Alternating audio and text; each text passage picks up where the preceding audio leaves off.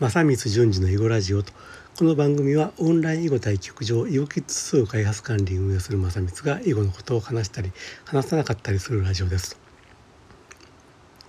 昨日からね順語の話をしてるんですけれども順語の話をすると囲碁をやってる人からね必ずこういう懸念っていうかね示されるんですよね。順語で囲碁を覚えた人は後に通常のルールに移行する時に、えーと、大変な混乱をするんではないかと戸惑いがあるんではないかと。つまり順語においては、えーと、最終的に石の数が勝負なんで自分いわゆる自分の陣地の中に石を置いていくことがマイナスではないと。むしろ石を置くことがプラスになると。それに対して通常ルールにおいては石自分の陣地の中に石を置いていくことがマイナスになってしまうと。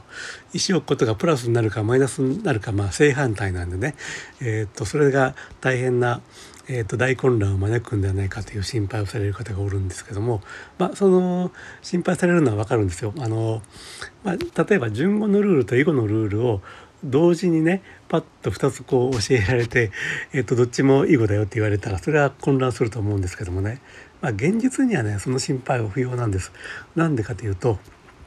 えっ、と順語のルールで囲碁を覚えて囲碁が上達していくとつまりどういうふうにすれば勝ててどういうふうにすると負け負けるのかと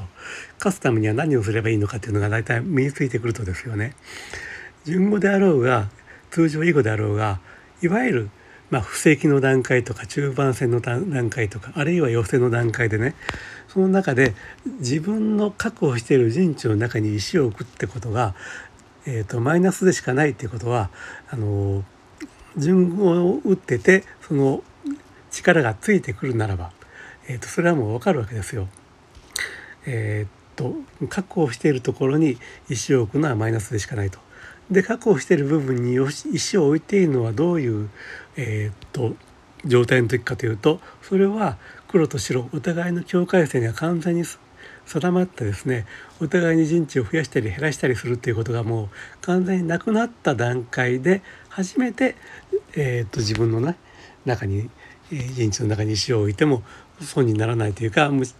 えー、っとそれ作業が必要になるということなんですよね。で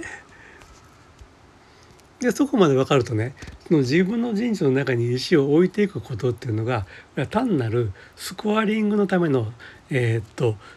作業でしかないということがね、まあ、これも自然に分かるんですよね。つまり実質勝負は終わっていてあと黒と白がどちらがどれだけ勝ってるかをカウントするための作業として、えー、と陣地の中に石を埋めていってるんだなってことはこれはあの囲碁の実力の上達に従ってそれは自然に分かってくるわけですよ。えー、っとであればですねあのじゃあここでもう勝負ついてるんだったらこのあとこう石をこう、えー、っと敷き詰めていくのってあのもう面倒くさいだけだよねということからそこでもうじゃあこう石を敷き詰めなくて、えー、と勝負をねカウントしてもいいんじゃないという話になってで自然にね通常の囲碁ルールにね移行ができるんですよね。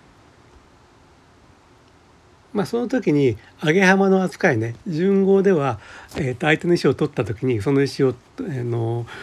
取っておく必要はなくてそんな関係なしに勝負が、えー、とカウントできるのに対して通常囲碁ではゲームの途中で取り上げたい石とかは、えー、と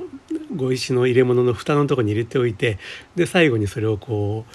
戻してですねカウントしないといけないという作業が発生するわけですけどもその辺の理屈についてはねまああの次回の放送でまた、えーと、説明しますけども、えーと、その辺の理屈も決して難しくはないんですよね。あの順語のカウント方法と通常囲碁のカウント方法が実は同じことだっていう理屈はそんなに難しい話ではないんで。えーと、ということで囲碁のルールであっても順語のルールであっても途中まではお互いの自分の領域、えー、とを広げ広げて相手を狭めるという戦いがね、えー、とずっと進むと。でそれが終わった後にえー、っと自分の陣地の中に石を入れて損にならないのはもうそれが終わった段階通常囲碁ルールで言えばもうすでに終局してる段階から後だということなんですよね。でそのことがあこれってもう勝負はもう争っていなくてあとは手続きなんだなということが分かればもうそこから通常囲碁への移行はもう本当に自然にあの熟した柿がポロッと落ちるようにね自然にいけるんですよね。あのだからその石を置いていくことが損にならない順語と損になる囲碁っていうのは実はそれはゲームが終わった後の話だっていうことがね、えー、であってだからそのそれが、ま、真逆のことに思えるというのはそのルールの対する理解がえー、っと極めてその表面的というか文言にとらわれているというかね実際のゲームがどういう流れで行われるかということまで考えた時には、えー、と実は、えー、っとちゃんと囲碁の力がついてくるならば、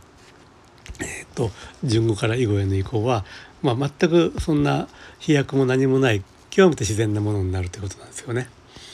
はい、ということで今日は、えーと、順語の話をすると必ず囲碁やってる人が、あの順語から囲碁へのね移行っていうのがね難しいんじゃないですかとなんか考え方がガラッと正反対になって大混乱するんじゃないですかという心配される方が、まあ、たまにおられるので、まあ、それはまあキーウに過ぎないと,、えーと、熟した柿がポロリと落ちるように順語から通常の囲碁へはごく極めて自然にね移行していくことができるんだよっていうねお話をさせてもらいました。では今日の話はねこれで終わりますと次回はねそのえーと、囲碁における揚げ浜の扱いというかそれが順語と囲碁とね、えーと、揚げ浜が関係ない順語と揚げ浜をを戻すの数がねあの勝負に関わってくる囲碁のねが実はやってることが同じだっていうふうな理屈の説明をね次回させてもらおうと思います。はい、えーと、では今日、えーと、最後まで聞いていただいてありがとうございました。えっ、とでは終わります。ではまた次回お耳にかかりましょう。失礼します。